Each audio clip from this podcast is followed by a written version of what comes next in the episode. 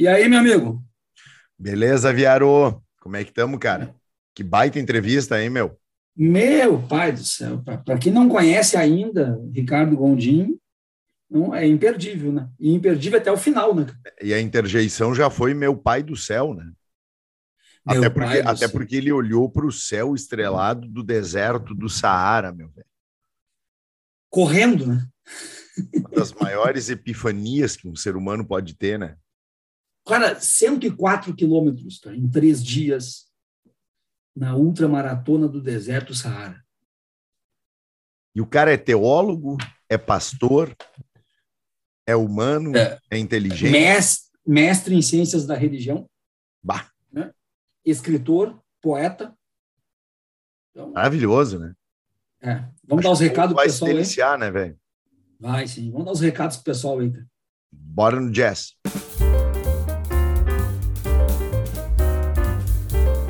Você pode acompanhar os episódios do Batecast nas principais plataformas de podcast e também no canal do YouTube prof.viaro. Para ficar por dentro das notícias e dos nossos episódios, você pode também acompanhar as nossas redes sociais que estão no descritivo do nosso canal no Spotify Pode também acessar batecast.com.br e ali dentro do site ter um pouco mais de informações sobre os dois apresentadores, sobre o histórico do programa e também encontrar o botão apoie da nossa campanha de apoio para a melhoria dos nossos produtos, nossas qualidades de áudio e vídeo e também frequência dos nossos canais. Você também pode optar ainda por uh, classificar o nosso episódio, ou melhor, o nosso canal, o nosso programa no Spotify, onde tem ali então a possibilidade de dar de uma a cinco estrelas de acordo com a sua satisfação com o nosso programa. Nós agradecemos desde já, nós agradecemos de antemão a toda e qualquer forma de apoio e toda e qualquer forma de compartilhamento também. O podcast está indo para a sua segunda temporada e estamos prestes a lançar a nossa loja online, onde teremos então os nossos produtos para todos os nossos ouvintes. Eu e o professor Fábio Catani agradecemos a todos vocês. Obrigado. Recados dados. É, é, é, essa é uma entrevista que não pode dar spoiler, né? Não, nem, nem precisamos dar. Não, cara, que, Ricardo Gondim.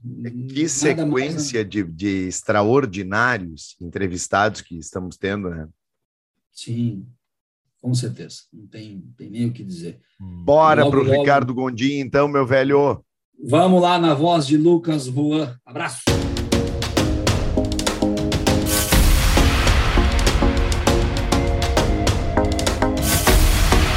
Batecast o seu canal de cultura e sociedade. Apresentação: Adriano Viaro e Fábio Catani.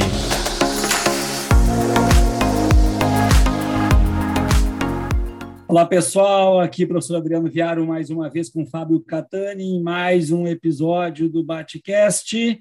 Sempre um oferecimento de Great Job Comunicação Visual que vocês encontram no Instagram ou por Great Com.br Como de costume, Fábio Catani, faça as honras da casa.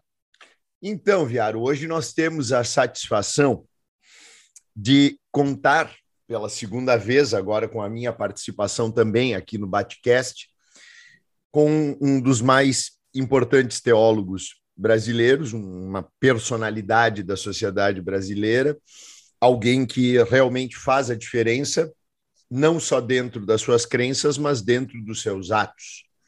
Estamos aqui com o teólogo, pastor, humano, Ricardo Gondim. Agradecemos muito, primeiro, a sua presença, a satisfação de estar novamente em sua companhia, no meu caso, estar pela primeira vez participando desse bate-papo contigo, Ricardo. Ou preferes que eu te chame de Gondim, como, como fica melhor? Não, eu estou acostumado com os dois, mas com os dois. Ricardo, é mais íntimo, né? Ricardo, mais exato, mais, mais próximo. E então já eu gostaria, Ricardo, que tu contasse um pouquinho da tua trajetória, como é que tu foste parar nos âmbitos da, do cristianismo, das da, da, da, participação ativa dentro do cristianismo, porque afinal de contas ela não necessariamente tem que ter alguma algum pressuposto de ser padre, pastor ou algo assim para que se exercite o cristianismo, sobretudo nas ações, para que se exercite o, o cristianismo, sobretudo na ética que cada vez mais, que pelo que me parece, nos cristãos que mais se manifestam nesse país, ela é cada vez mais distante do que a ética ensinada por aquele que é o fundador do cristianismo, né? Então, como é que foi tua trajetória? Como é que foi teu espaço até chegar, teus passos até chegar ao cristianismo? Em primeiro lugar, deixa eu agradecer por mais uma vez estar de volta é, nessa conversa que, para mim, é muito enriquecedora, muito desafiadora e muito, muito cheia de inspiração, porque na conversa e no diálogo a gente acaba crescendo, acaba esticando né, as margens da nossa, da nossa zona de conforto e conversar com o Viaro sempre é um desafio e agora contigo também. É, eu sou o mais improvável dos cristãos, porque eu nasci num lar em que meu pai era um historiador, materialista, dialético, materialista é, e, e pesquisador da história. Meu pai foi preso na ditadura de 1964 logo no, no alvorecer, no começo, alvorecer não, no entardecer dessa ditadura, né? que foi, foram longos anos de trevas.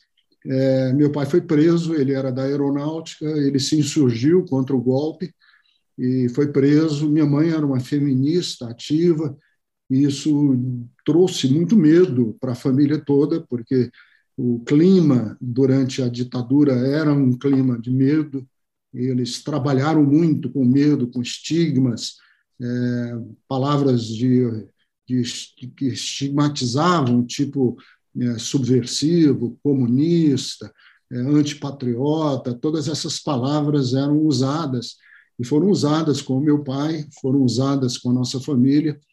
E, mas eu me converti, é, como eu disse, o mais improvável de todos os cristãos, porque quando meu pai foi preso, nós ficamos literalmente na rua, literalmente, nós não tínhamos casa, não tínhamos, porque a gente morava numa casa militar, a gente morava numa base da aeronáutica. Então, quando meu pai foi expulso, fomos expulsos da base também, e não tínhamos para onde ir. E fomos acolhidos na casa da minha avó, que era uma casa de vila muito pequena, é lá no Ceará, em Fortaleza, e, e era uma casa que tinha apenas sala, quarto, a cozinha e um banheiro. E nessa casinha de vila já morava minha avó, meu avô, um tio, uma tia e uma jovem que, que ajudava na casa. E aí chega minha mãe com mais cinco filhos e grávida de gêmeos. Então, é, eu estou contando esse episódio para dizer que era uma casa que eu, na minha adolescência, não tinha nenhum tipo de privacidade, nenhuma privacidade em lugar nenhum da casa. A casa estava sempre lotada, sempre cheia. E o que aconteceu é que eu me converti lendo o Sermão da Montanha.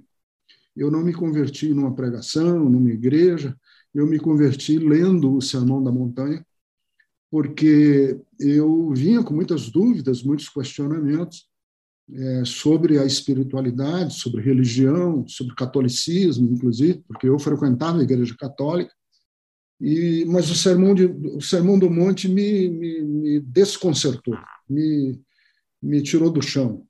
E, e como não tinha nenhuma privacidade na casa, eu me converti ajoelhado é, no vaso sanitário do banheiro, com a tampa fechada, e me ajoelhei ali e tive uma epifania, uma entrega da minha vida a Deus, a Jesus, a, causa dele, e daí para frente a minha caminhada foi é, é, construída em, em, várias igrejas. Eu frequentei a igreja presbiteriana, depois frequentei a Assembleia de Deus, depois é, me envolvi com a igreja que hoje eu sou pastor, a igreja Bethesda, E, e desde então eu estou trabalhando como pastor, tentando fazer da nossa igreja mais do que um, um lugar de dogmatismo ou de proselitismo, fazemos um, da nossa igreja um lugar de serviço ao próximo,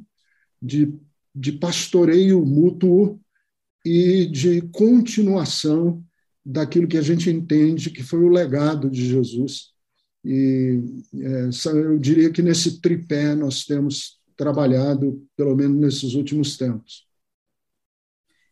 É, é, eu sou suspeito para falar de Ricardo Gondim, nossos ouvintes sabem disso. Eu tenho profunda admiração e, e, eu tenho orgulho de poder dizer que o Ricardo é meu amigo. Inclusive, a primeira live que nós fizemos no Instagram, bem no, no, no quente da pandemia, vamos dizer assim, eu ali chamei na live o, o Ricardo de pastor. E o Ricardo disse: Não, por favor, não me chame de pastor, me chame de Ricardo. E ali eu senti que então existia um pouco de de possibilidade de amizade, de intimidade de fato, até porque eu analiso a partir de mim, Ricardo, somente os íntimos, os muito íntimos e os da família me chamam de Adriano, somente. Eu me transformei, eu me transformei no Viaro justamente porque eu queria apagar o Adriano de tudo isso. Mas deixando isso de lado, eu tive o primeiro contato com o Ricardo Gondim com um livro chamado Eu Creio, mas Tenho Dúvidas um livro que talvez seja o único livro do Ricardo que eu não tenho, li, mas não tenho. Né? Os outros todos eu tenho eles aqui na minha estante, estava olhando para eles agora há pouco. Mas é justamente esse título, Eu Creio, mas Tenho Dúvidas, que eu conheci não só Ricardo Gondim, como conheci também, e é aí que eu quero fazer a pergunta, conheci uma chuva de críticas, pancadas e porradas que Ricardo Gondim leva por todos os cantos por aqueles que se dizem donos da palavra ou representantes da palavra, sempre é, tratando Ricardo Gondim como um apóstata, né? alguém que se afastou da fé. E aí, Ricardo, não tem como não perguntar, porque eu te mandei o print semana passada, numa pregação desses pseudo-pastores e de grande ressonância no Brasil, o senhor Silas Malafaia, eu me deparo, porque eu faço pesquisas do lado de lá, né? Eu me deparo com uma, com uma frase do pastor Malafaia que ele diz: Eu oro todos os dias por aqueles que se afastaram da palavra. E entre os nomes ele citou Ricardo Gondim e ainda estampou o nome de Ricardo Gondim no PowerPoint da sua igreja. A pergunta é: Estás mais em paz, meu amigo, porque Malafaia ora por você? Eu, tô, eu fico mais em paz, sabia? Eu fico em paz, é, não, não porque a oração dele, de alguma maneira, é, me, me dê algum favor extra para com Deus. Eu fico em paz porque fica óbvio, fica claro que nós estamos em acampamentos diferentes. Fica muito óbvio e muito claro, e eu acho que nessa, nessa loucura que foi é, a adesão do movimento evangélico cego, fanático, é, completamente é, é, é obturado, né, obtuso a, a esse governo de morte, desde então, eu acho que uma das pouquíssimas, pouquíssimas, raríssimas é, coisas boas que a gente possa dizer é que nós estamos sabendo agora quem é quem. Cortou, que cortou teu áudio, Gondim. Não, eu estou sem áudio. Eu, eu ouço foi. perfeitamente. Tá, foi para mim que cortou, então. É, é, é, ficou muito claro, está muito óbvio que nós estamos em acampamentos diferentes. E quando ele diz que ele ora por mim, é porque ele me tem do outro lado, ele me tem numa outra posição.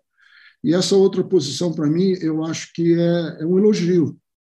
É um elogio que ele faz a mim, de dizer ele não é um dos nossos, ele não faz parte do nosso grupo. E, e isso aí, para mim, quer dizer, é, é, um elogio. Por isso me dá paz. Me dá paz de, de saber que não só você, não, é? não só o Viaro, mas e, e não só os, as pessoas do campo progressista me veem fora e, e me veem né, em, em, rota de colisão com essa turma, mas eles próprios sabem. E eu sinto que as porradas e, e os chutes e os pontapés e as críticas que fazem é porque, de alguma maneira, a minha voz é ouvida. Porque, se não fosse ouvida, eles simplesmente deixariam para lá. Então, eles realmente se sentem importunados e eles se sentem é, incomodados com aquilo que eu venho falando, porque de alguma maneira eles sabem, eles sabem que eu sei. e é, é, interessante, né, é, Ricardo, que da mesma maneira nós temos o padre Júlio Lancelotti, que há pouco tempo foi colocado, e que bom um acampamento completamente oposto, foi colocado como um bandido por aquele que eu nem, nem me dou o trabalho de falar o nome, simplesmente o chamo de velho da van, um oportunista canalha, que tudo, tudo que não existe dentro de qualquer perspectiva, eu não falo nem da ética cristã, qualquer perspectiva da ética humana é completamente contrário ao tipo de pessoa que é aquele sujeito absolutamente abjeto e escroto. Então, quando pessoas como o Padre Júlio, como tu, que são representantes efetivos daquilo que, pelo menos a concepção que eu tenho, e embora leigo também tenho uma formação humana dentro de uma família católica e também sou um bastante interessado em estudar o cristianismo enquanto evento social, enquanto um dos maiores, talvez o maior fenômeno da humanidade, quando se coloca exatamente pessoas como Ricardo Gondim, Padre Júlio Lancelotti, em lados opostos, me parece que isso é uma corroboração de que estão sim ao lado certo daqueles que sabem efetivamente o que significa o cristianismo. E aí, dentro é, dessa. Sem, sem querer te interromper, é Imagina. É me veio, não, é porque me veio à mente aqui, eu lembrei rapidamente. É, alguém disse, um historiador falou uma coisa que eu achei muito interessante, que a força do cristianismo é, nunca foi devido né, às suas alianças espúrias com os reis da antiguidade, ou com os poderosos, ou com os príncipes, mas a força do cristianismo sempre foi dele, de alguma maneira, de alguma maneira, ter nas suas, nas suas fileiras é, críticos. O cristianismo sempre, sempre teve críticos. Né? Você lembra, por exemplo, de, de, de Francisco de Assis, uhum. alguns consideram que ele foi, na verdade, o grande reformador. O grande reformador não foi Lutero. Quer dizer, o grande reformador, o grande, quem fez propostas reais de transformação, não só no, no, no aspecto é, é, teológico, dogmático, mas um aspecto comportamental da igreja, foi Francisco de Assis. E dali para frente, você sempre teve essas vozes, essas vozes que nós chamamos vozes proféticas, porque elas emulam o profetismo é, tardio de Israel, quando, quando Israel, depois do exílio da Babilônia, depois da conquista da Babilônia e dos persas também, Israel viu que todo aquele aparato religioso não deu conta de fazer de Israel a nação campeã do mundo. Então, vêm os profetas sociais, são chamados profetas sociais, Isaías, Jeremias, Amós, é, todos esses é, Miqueias, uhum. que são os profetas sociais, para dizer o seguinte: se nós não nós fizermos a justiça correr como um ribeiro, se nós não protegermos os mais frágeis, que eram representados naquela época pelos órfãos e pelas viúvas, se nós não fizermos valer na nossa nação a justiça, não haverá paz, nós nunca teremos paz, nós nunca seremos uma nação. Então, quer dizer, o, o cristianismo herda do judaísmo essa vertente profética, que é que é que é isso, são não são populares, não são ricos, não frequentam o palácio, não tem título, não tem a chancelaria de uma, de uma, de uma grande instituição, mas são vozes discordantes. E essas vozes discordantes deram ao cristianismo a capacidade de varar os séculos e ir em frente. Então, eu acredito que homens como Júlio Lancelotti, não podemos esquecer de Dorothy Stang, é. que morreu também assassinada na proteção das terras da Amazônia, é, nos lembrar de, de, de, tantos homens e de tantos que, durante a ditadura, enfrentaram, cuidaram, fizeram dos mosteiros hospedaria de, entre aspas, guerrilheiros. Quer dizer, são esses que fazem o cristianismo andar, e não esses que estão hoje ricos. Portanto, quando a história for contada daqui a 50, 60 anos, eles vão lembrar do Júlio Lancelotti e não vão lembrar desses televangelistas, picaretas, vigaristas que estão por aí. Ah, perfeito. Desculpe, desculpe a interrupção. Não, mas a, a, interrupção ela foi exatamente foi ao encontro daquilo que eu pretendia expor, porque eu queria justamente falar desse nascimento de um monoteísmo ético que se deu a partir da era dos profetas e que eh, também se coadunou com algumas das, das filosofias, especialmente as correntes estoicas, e que marcaram muito o cristianismo na sua origem, inclusive no Sermão da Montanha, que uhum. Essa, essa atitude que ela é, antes de mais nada, ética. E a pergunta que eu queria eh, encaminhar, ela dizia respeito exatamente a isso. Houve sim na história do cristianismo uma compatibilidade entre aqueles que defendem o pegar as armas em nome da religiosidade. Muitos, muitos casos. Houve papas guerreiros, como o Papa Júlio II, houve papas uh, terríveis e, e, assim vai, que fizeram inclusive o sinal, o sinal nazista, o sinal fascista. Mas o cristianismo verdadeiro ele não se coaduna nisso, né? Não, não. não inclusive, é, é, já que você é um estudioso das, é, do cristianismo, é, é bom lembrar que as ordens, da, as ordens monásticas, né, os primeiros mosteiros, é, São Bento, que é um precursor das ordens monásticas, é, foi uma reação, uma reação de, de sacerdotes, hoje os chamamos de monges, que disseram: olha, a única forma da gente salvar a fé cristã é se a gente se exilar, se a gente sair disso aí. Tão... Teve uma época que estava tão corrompido, né, quando eles tinham até prostíbulo especialista para padres, que eles disseram: se a gente continuar nessa juntos, se a gente continuar, nós não vamos ter condições de nos preservar. Então vamos sair. E as ordens monásticas são essa saída, são esse exílio, autoexílio para a preservação da fé, para a preservação dos manuscritos, para a preservação dos textos, da preservação daquilo que hoje é tão caro na Igreja Católica Romana, que eles chamam de traditio, né, a tradição, com T maiúsculo, que, que acompanha os livros canônicos do Novo Testamento.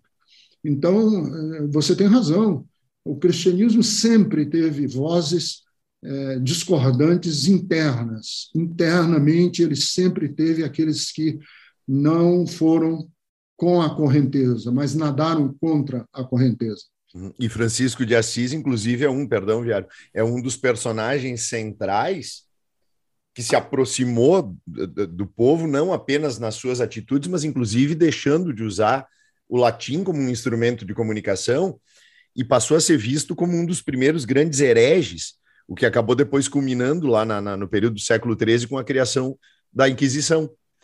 Mas uhum. para combater aqueles que dentro da igreja queriam preservar o cristianismo em sua natura e que questionavam aquele tipo de postura que hoje se reflete nesses canastrões que fazem uso da, da, do, nome de Jesus para multiplicarem não apenas as suas riquezas, mas multiplicarem a sandice que é estar em meio a um governo que, como tu colocaste, é um governo de morte. E me parece que são exatamente isso, as reproduções dos franciscos de Assis que ainda dão sustentação a uma luta verdadeira e ética. Com certeza, com certeza. Uh, Gondim, Aonde foi ou quando foi que o movimento evangélico brasileiro se perdeu, Gongi? Talvez a minha pergunta seja desse tamanho, assim, com uma resposta maior ainda. Né? Mas os movimentos de 1970, 1980, eu, eu, eu, lembro quando eu era muito pequeno, os grandes congressos que tinha, estádios, ginásios. Eu lembro de um, eu era muito pequeno, mas lembro de um no Maracanãzinho, se não estou enganado, de uma grande reunião, uma grande junção de líderes evangélicos. Como que esse movimento evangélico ele de repente começa a diluir e se transformar em algumas subdivisões que são tudo menos cristãs ou são pseudo-cristãs. É possível mapear essa transformação, essa degradação do movimento evangélico? Ô, ô, Viaro, como historiador que você sabe, são muitos fatores, né? são muitas, as influências são muito grandes, são muito diversas. Você não pode singularizar uma. Mas eu diria que, o, que essa tem sido a minha luta. Eu diria assim: é, nesse mapeamento, eu percebi, pessoalmente, e, e, e, mesmo no campo progressista dos evangélicos, eu ainda, de alguma maneira, tenho muitas discordâncias, muitas pessoas discordam de mim, porque eu percebi que o movimento evangélico ele, ele, é, ele é um desdobramento, ele é uma raiz, ele é um broto que nasceu do fundamentalismo e que nunca fez o seu dever de casa de criticar o fundamentalismo.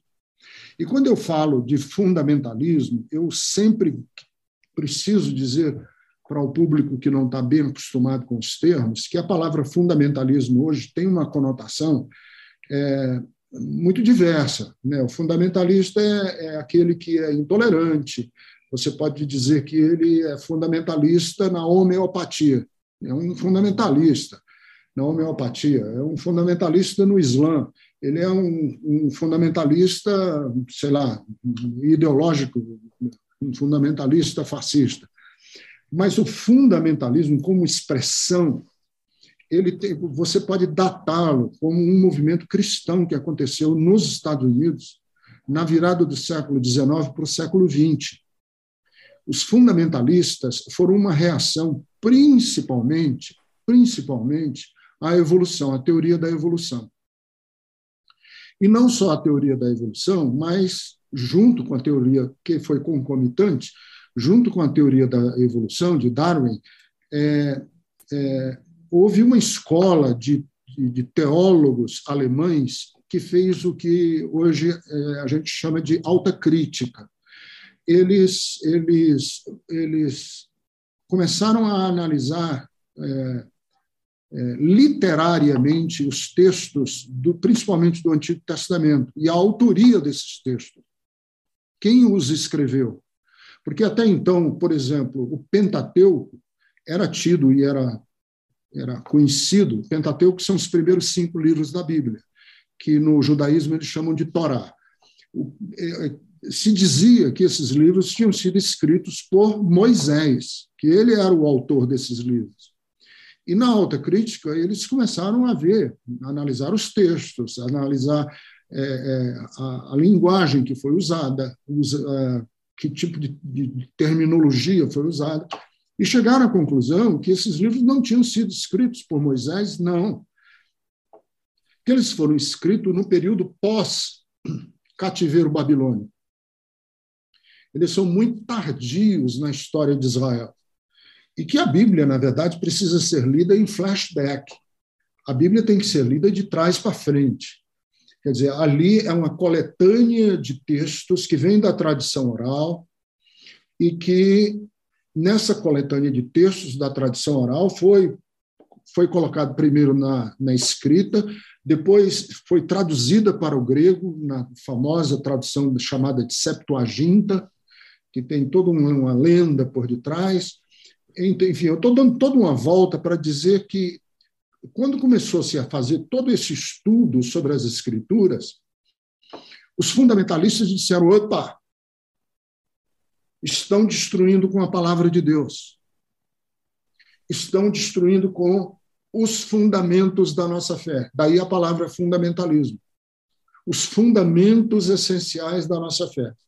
E eles elegeram e imprimiram com, com o financiamento de, de gente muito rica nos Estados Unidos, capitalistas muito ricos nos Estados Unidos, imprimiram os, uma série de livrinhos, de livretos, de opúsculos, que eles chamavam de eh, os fundamentos. E distribuíram milhões e milhões e milhões de cópias pelos Estados Unidos. E quais eram os fundamentos?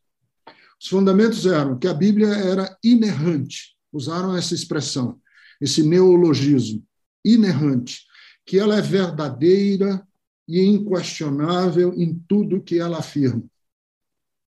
Esse foi um, é o primeiro fundamento. Depois, o outro, segundo fundamento, que Jesus nasceu de um, de um, de, nasceu de, de uma virgem, o nascimento virginal de Cristo.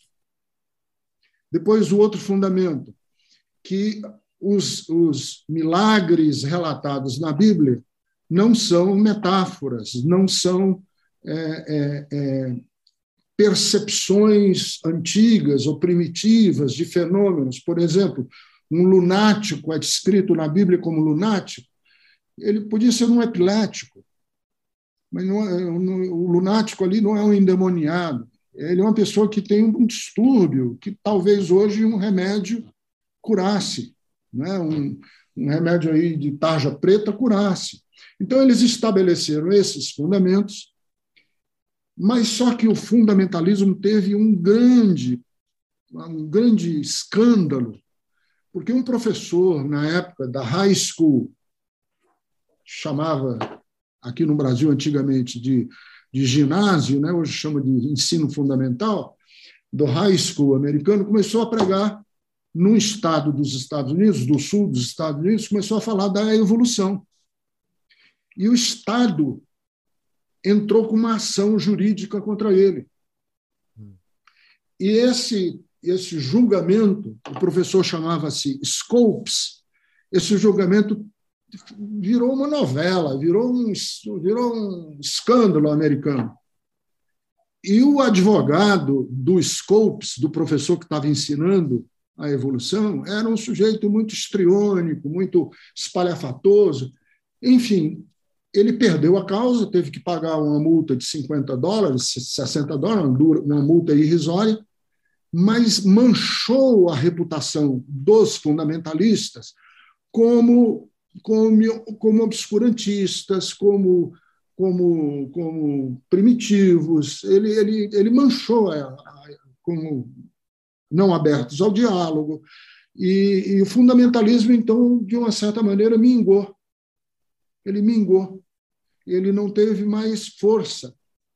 Na década de 1920, daí uns 20, 25 anos depois, alguns teólogos fundamentalistas quiseram dar um ar de mais de mais arejado, de um ar mais cultural e mais dialogal ao fundamentalismo. E começaram um movimento chamado evangelical, em inglês, Evangelical Movement, que é um movimento fundamentalista com uma abertura maior para o diálogo. Mas as premissas, os fundamentos em si, eles não tocaram, nunca criticaram. E é essa versão evangelical ou evangélica que vem para o Brasil, com os missionários, principalmente da Igreja Batista do Sul dos Estados Unidos. E eles vêm com todo um aparato de livrarias, de escolas dominical, de textos traduzidos do inglês. E, e, então, a mentalidade evangélica brasileira é uma mentalidade fundamentalista. É fundamentalista na sua essência porque ela não foi trabalhada. E o fundamentalismo tem como, como, como cavalo de, de batalha para eles ter sempre um inimigo. Fundamentalismo funciona a partir de identificar o inimigo. O inimigo inicial era a teoria da evolução. Mas, ao longo dos séculos, ou do século XX, ele foi achando outros inimigos. A Igreja Católica, o movimento ecumênico era proibido, porque era um demônio fazer ecumenismo com a Igreja Católica. Qualquer tipo de reunião com católico era proibido. O batismo católico não é aceito na, nas igrejas evangélicas. Se batizar na igreja católica, você tem que se rebatizar na igreja evangélica, que nunca, ainda não é aceito. O fundamentalismo depois identificou, durante a Guerra Fria, que o inimigo era o comunismo, os comunistas. Depois, a guerra cultural da década de 1960, que foram os hippies, os Beatles, é, é, é, e todo o movimento de, de, de, transformação cultural da década de 60, de 70. E agora, esse mesmo fundamentalismo está identificando novos inimigos, que são versões repaginadas, botocadas, da mesma ideia que teve. Então, você diz assim: como foi que chegou onde chegou? A extrema-direita identificou no movimento evangélico esse apego que ele tem a identificar um inimigo. Criaram um inimigo imaginário que nem existe, que eles chamam de marxismo cultural. O que é marxismo cultural? Ninguém nem sabe dizer, nem eles próprios sabem dizer que marxismo cultural é esse. Que marxista, que, quer dizer, que Marx não trabalhou questões de cultura. Você tem países de, tradição marxista que são homofóbicos. Tem nada a ver. Marxismo cultural é uma construção da extrema-direita fascista que criou esse termo e criou essa, essa, esse campo de batalha porque sabia que os evangélicos embarcariam nela. Na piroca, lá na história da, da mamadeira de piroca, em, em todo esse, esse espanto, esse espanto moralista que agora está dirigido à comunidade LGBTQI. E, e, e, e, ao Islã. Recentemente era toda uma islamofobia. Quer dizer, eu, eu já participei recentemente de um seminário em que eles diziam claramente: nós precisamos nos preparar porque é, os muçulmanos vão acabar com a Europa. E se acabar com a Europa, acaba com a tradição cristã ocidental. Há uma, eles criaram esse bicho de que há uma conspiração muçulmana para dominar a Europa e para assim acabar com o cristianismo. Eles vão criando esses inimigos e vão batalhando em cima. É uma, uma resposta longa para uma pergunta que você fez que é que é, que é mas, é, mas que eu sabia que era uma pergunta bem complicada mesmo. Fábio Catani. E, e... e aí você tem e aí você tem também questão de dinheiro, né? Quer dizer, você, eles conquistaram o dinheiro, se tornaram indústrias religiosas. Algumas dessas igrejas são, na verdade, organizações criminosas com fachada de igreja. Eu não vou citar o nome aqui para não, para não, mas são organizações criminosas com, com fachada de igreja, não tenho a menor dúvida. Eles colocam, se aproveitando exatamente da cegueira que esse fundamentalismo, inclusive o da fé, provoca, colocam no mesmo espectro uh, Marx, Gramsci, Adorno e Horkheimer da indústria cultural, Brizola, Lula, e aí se estabelece esse tipo de fantasma que é muito mais um Frankenstein imaginário. E, e dentro desse espectro, o que mais. Eu duvido que um desses tenha lido Adorno, Hockenheimer, ou, nunca, ou tenha lido nunca. É, Gramsci. Eu duvido, Deodoro, que alguém saiba alguma coisa de Gramsci. Algum, o, o que, sabe, o que sabem, sabem através do, das palavras do já finado, e como diz o Viário, que a terra lhe seja pesada, Olavo de Carvalho. Então, sabem a partir daí. E, e, é, e é interessante porque, assim, me parece, é, é, estamos vivendo assim uma das, das contradições para mim mais desumanas. E eu não quero, claro, não sei que tu, tu te permita, mas essa semana uma, uma, uma, juíza de Santa Catarina induziu uma menina de 11 anos que está engravidada, porque não posso dizer que ela está grávida, porque parece que é uma ação dela, ela foi engravidada através de um estupro. E uma juíza, com suas orientações religiosas, desfaz o princípio do Estado laico e da própria Constituição que garante a uma menor incapaz a condução sem, a, sem necessidade da justiça para ela ter a possibilidade de interromper essa gravidez e alegando, inclusive, o pai da criança. Então, quer dizer que a mamadeira de piroca era um problema, esse, elemento imaginário, porque deturparia as crianças, mas a pedofilia de um monstro estuprador não causa tanto espanto e é justificável aos olhos dessa gente? É um absurdo. Porque a essência do moralismo ele, é ele não se preocupar em ser coerente. O moralista é um hipócrita que não leva em conta a incoerência. Ele não leva em conta se ele, vai, se ele vai ser incoerente, se o que ele está dizendo hoje, amanhã ele, ele nega. É, é, é, o exemplo mais claro é esse louco que é o presidente da República defendendo a família, quando a gente sabe que ele já é casado pela terceira vez, e disse já com todas as letras que gastou dinheiro, que cometeu, inclusive, zoofilia, uhum. que transou com animais. Ele confessou da boca dele que transou com animais e, e, e que usou dinheiro e verba pública em apartamento para poder. É, comer é, gente. Comer gente. Usou essa expressão chula. Uhum. Ele é um cara baixo. Então, assim, como é que um cristão que vem dessa tradição puritana americana, do sul dos Estados Unidos, da família ideal, da família perfeita, da família margarina doriana, defende um homem desse. Como? Porque a essência do moralismo é não se preocupar em ser coerente. Ele só defende as pautas que lhe, que lhe, que lhe interessam. E que interessam é, é, momentaneamente. Quando lhe interessar, ele defende aquilo, e quando não interessar, ele é relativista. Ele relativiza, diz que não.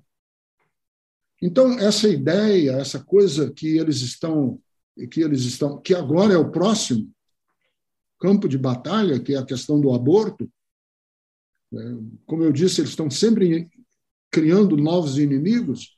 É, a questão do aborto é, é, não leva em conta que, primeiro, você não tem em nenhum texto, nem da Bíblia do Antigo Testamento, nem do Novo Testamento, nada que, lege, que, que criminalize o aborto.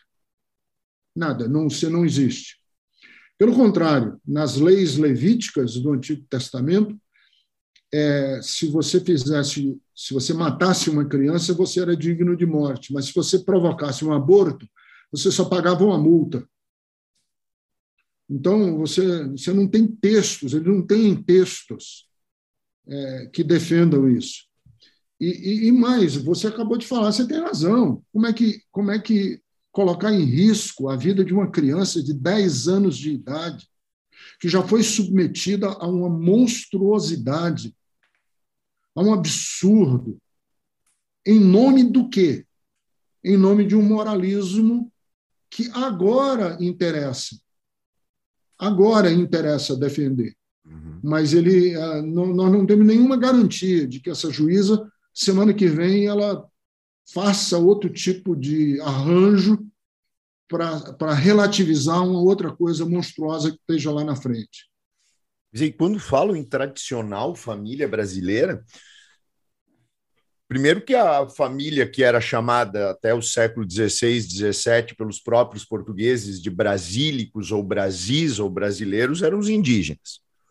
Segundo é. que quando se fala da primeira família cristã, se fala de um elemento masculino, patriarcal, que tinha um casamento, mas agregava meninas de 12, 13, 14 anos que eram escravizadas, que ele comprava para serem suas amas mucamas e que tinha dezenas de filhos mestiços fora desse casamento, convivendo naquele mesmo espaço da Casa Grande. Essa é a primeira família cristã que se estabeleceu no Brasil. Você sabe, você sabe um termo que é muito usado aí entre os evangélicos agora? É assim: nós somos os defensores da cosmovisão judaico-cristã. Isso me dá até arrepios quando eu ouço. Da cosmovisão judaico-cristã. Aí eu pergunto: qual? Uhum.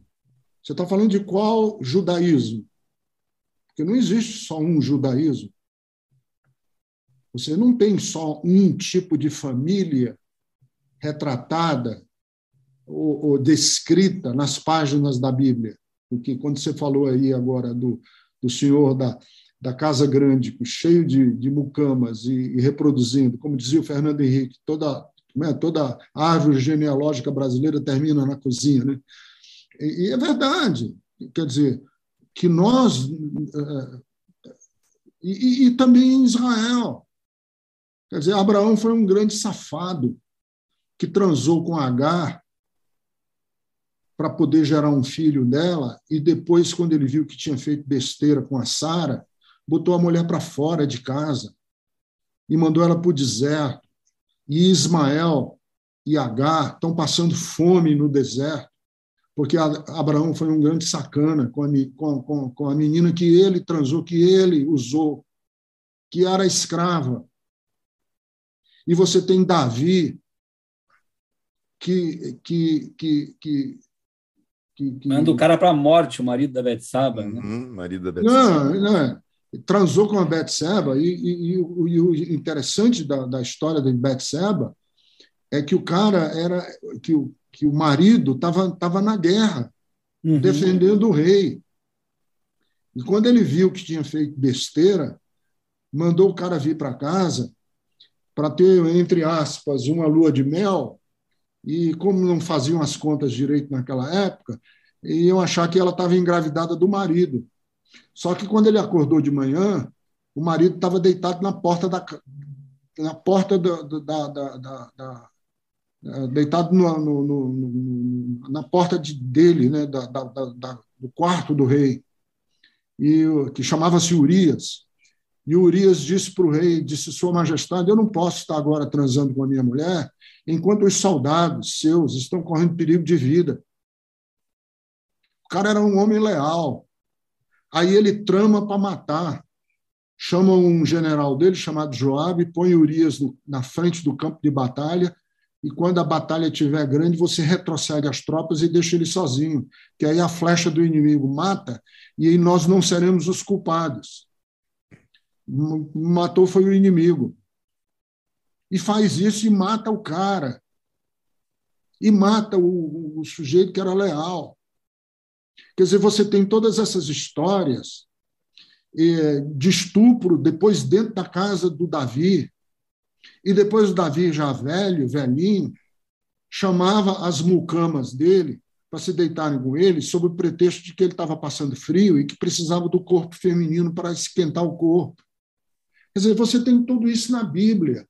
E esses moralistas não levam em conta. E, Ricardo, perdão só pela interrupção. Deixa eu fazer uma suposição.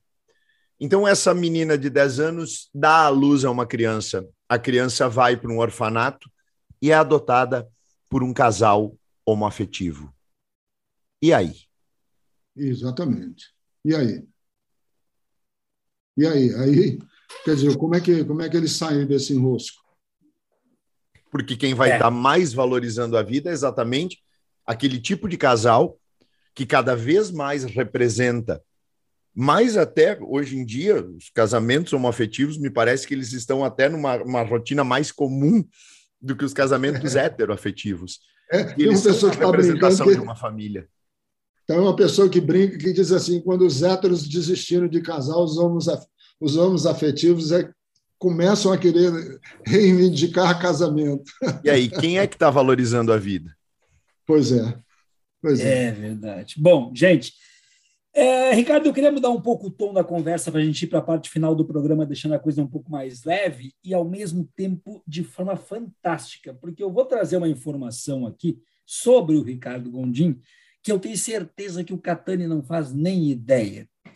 Catani, este cidadão que está na nossa frente, além de ser um maratonista, ele fez em três dias os 104 quilômetros da ultramaratona do deserto do Saara. E aí, Gondim, nos conta alguma coisa Não, das calma, dunas calma. de areia da Tunísia, eh, do, do quantos litros de água tu tomou, dos 56 graus de dia e 6 graus de noite.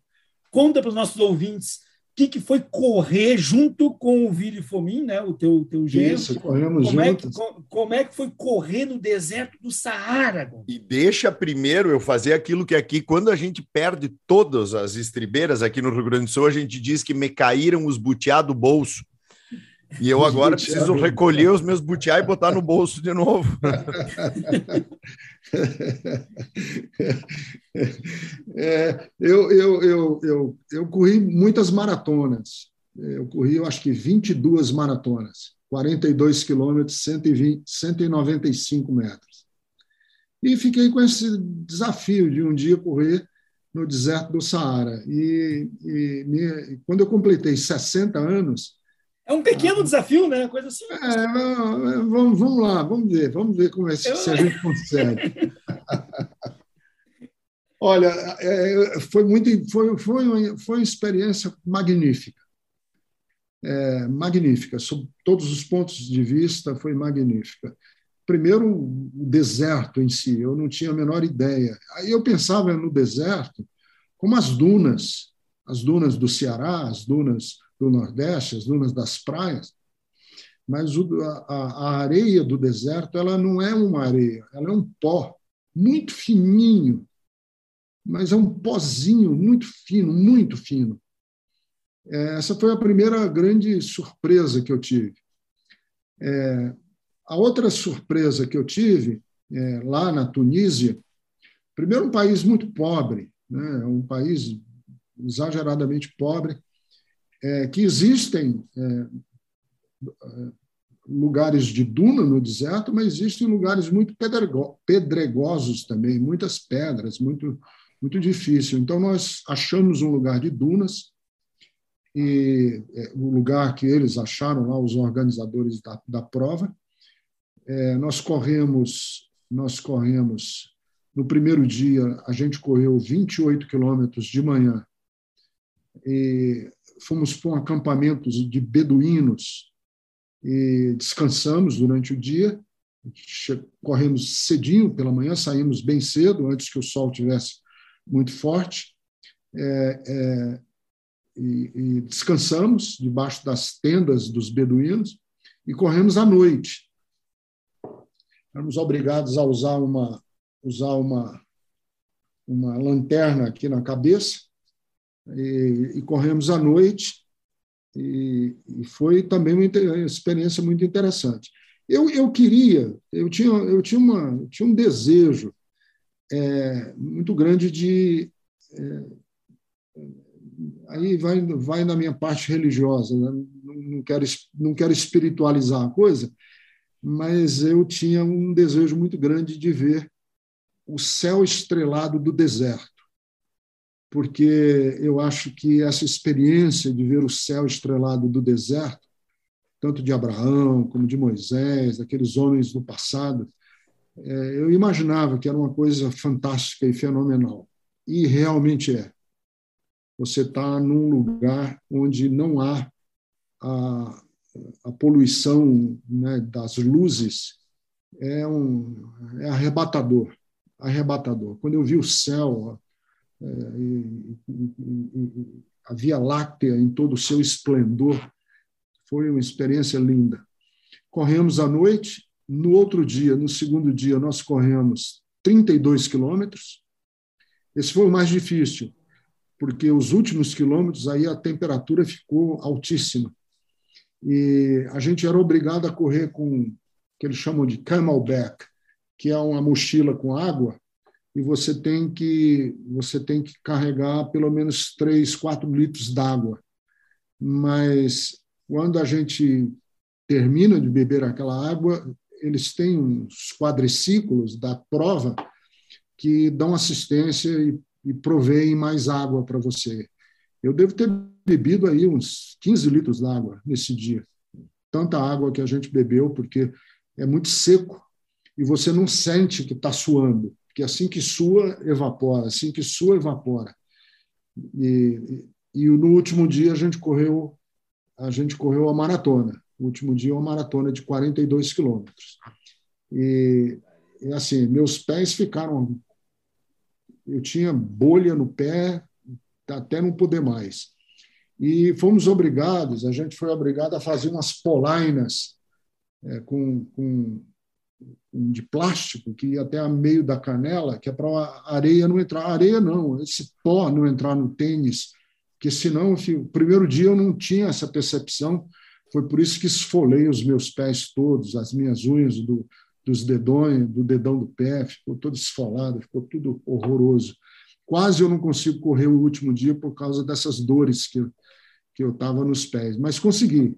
Cheguei no fim e aí tive um foi muito muito legal porque é, eu estava com um relógio de é, um relógio de, de, de, distância, né, de GPS, e, e o Vili falou assim para mim, Ricardo, eu estou com medo de que o relógio de que o relógio não tenha capacidade para medir todas a quilometragem.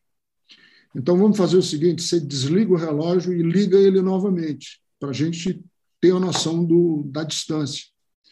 E eu fiz, quando eu desliguei o relógio e, e religuei, a bateria tinha acabado, acabou a bateria. E aí eu fiquei sem noção, nós, eu e ele, ficamos sem noção do quanto a gente tinha corrido, porque as distâncias, o que eles fazem? Eles colocam uma bandeira, uma bandeira cor-de-rosa, lá longe, e você vai na direção daquela bandeira. Não tem, não tem estrada, não tem caminho, você vai na direção da bandeira. E eu perdi a noção. E, e já ia assim, mais morto do que vivo, né? É? Caindo os bugaios do, do, do, do os butiá, butiá, os butiá, caindo os butiá do, do bolso. E eu já não aguentava mais. Eu disse para o Vili, Vili, eu já não aguento mais. E aí eu vi um dos fiscais da prova. E aí eu me aproximei correndo, me aproximei do fiscal da prova e perguntei para ele quantos quilômetros ainda falta. Ele era italiano, ele olhou para mim e falou quilômetro. Ele falou 200, 200 metros. Era só dobrar a esquina e eu já ia chegar. Mas olha, me deu uma adrenalina, me deu uma explosão de alegria que só faltavam 200 metros e eu achava que faltavam quilômetros. E chegamos, eu e o Vili chegamos, foi uma experiência fantástica. Sabe que, que, que agora, infelizmente, a gente já está chegando nos últimos minutos, mas tu estava falando, em primeiro lugar, assim, eu, eu, eu, me deu um arrepio, porque também uma das experiências mais extraordinárias que eu, pelo menos particularmente, tenho é, é, é esse contemplar o céu. E, e, isso me remeteu muito a ideia do absurdo de Deus em Kierkegaard. Sim. Que eu acho que, que eh, me pareceu, me remeteu às palavras dele, pelo que tu colocaste. E também hum. um outro aspecto interessante. Me parece que ali nessa ausência de distância, ausência de tempo, também me parece que existe algo divino pelos atributos exatamente da eternidade e pelo atributo da infinitude. Me parece que essas, essas experiências elas devem ter sido muito, muito fortes em ti. É, o, o, o, o, tem, tem, um, tem um rabino que é uma referência da espiritualidade judaica do século XX, chamado de Abraham Heschel. E o Abraham Heschel, ele diz que a experiência religiosa é a experiência do alumbramento esse alumbramento, esse, esse mistério, é, e que os místicos da, medievais é, chamavam da, da, da experiência apofática. Esse, esse, é, é, esse, esse deslumbramento diante daquilo que eu olho e eu digo minha mente. E aí tem é, o conceito de mistério, né? mistério não como aquilo que está oculto, mas mistério como aquilo que está para muito além de qualquer compreensão, que me escapa a compreensão. Não evita a compreensão, mas me deixa no estado de alumbramento. e olhar para o céu estrelado é, é, é esse êxtase que dá na gente de pensar quantos milhões de mundos, quantos bilhões de mundos, de galáxias, e aqui nós estamos nesse negócio pequenininho, e quem somos nós na areia do deserto? Foi uma experiência muito linda. E aí, Catani? Com esse espanto, esse espanto contemplativo. Uhum. Um alumbramento também para nós, através das é. suas palavras, mas impressionante. Viário, querido, faça as últimas palavras. Chegamos já. Com, com esse espanto contemplativo e que eu tive que trazer a questão da experiência do Gondim no Saara, que eu só tinha assistido numa pregação dele, porque o Gondim não sabe, mas eu sou não só aquele ateu amigo de pastores, como eu sou aquele ateu que assiste a pregação do pastor em casa nos domingos. E foi numa pregação do Gondim que ele contou essa experiência dele então no Saara, e eu quis trazer hoje aqui como essa contribuição. Nós falamos com Ricardo Gondim, eu sou o professor Adriano Viaro e junto com Fábio Catani, esse foi mais um episódio do Batcast. Tchau, tchau, gente.